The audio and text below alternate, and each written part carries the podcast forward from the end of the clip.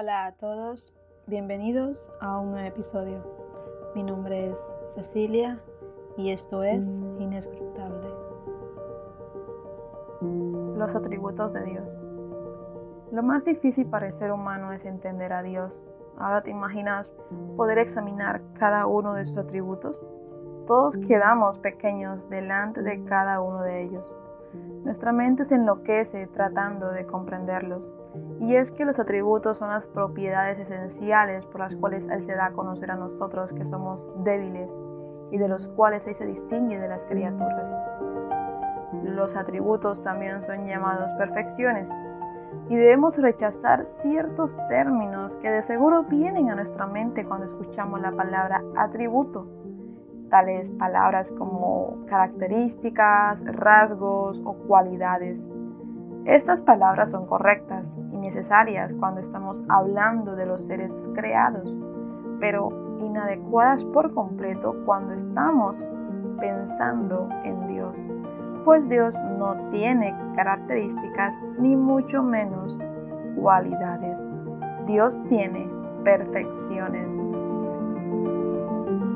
Dios da a conocer cada uno de sus atributos por medio de la creación por medio de su providencia, a través de sus diferentes actos, pero principalmente por medio de Cristo. Una de las principales razones por la cual debemos conocer los atributos de Dios es que nos ayudan a conocer a nuestro Dios. No podemos ser ignorantes de quién es Dios.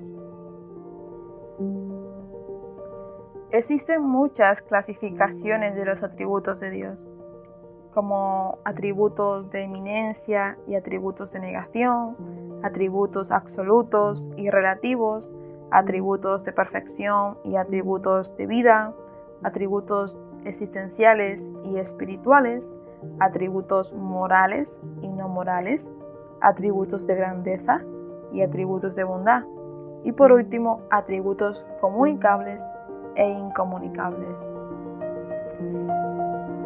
Y la manera en la que he podido comprenderlos es en atributos comunicables e incomunicables.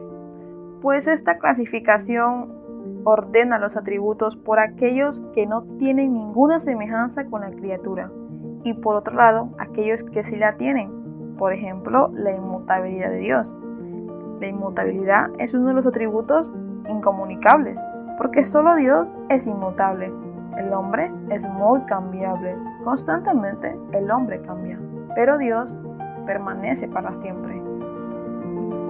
En Malaquías 3:6 nos dice, porque yo Jehová no cambio.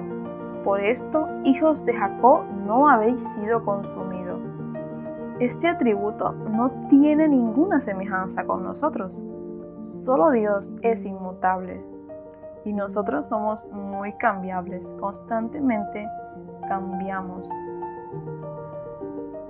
Por otro lado tenemos el amor, un atributo comunicable, pues nosotros como seres humanos podemos sentir o tener amor, pero eso no significa que sea un atributo en nosotros o que sea parte de nosotros. Solo sentimos amor porque Dios así lo quiso. Lo que en Dios es perfecto, en nosotros simplemente es la voluntad de Dios y además podemos sentir y conocer el amor de Dios. Amén. Muchos se preguntarán por el número de los atributos de Dios, ¿cierto? Como cuántos atributos tendrá el Señor. Pero es algo que por mucho tiempo se ha estado discutiendo. Pensadores y teólogos han diferido con respecto a esto. Considero que sería mejor como ser cautelosos y no tratar de enumerarlos. Lo mejor sería estudiarlos y meditar en ellos. Los atributos de Dios nos deben llevar a vivir en santidad, crear en nosotros un temor hacia Dios, y con esto me refiero a una reverencia.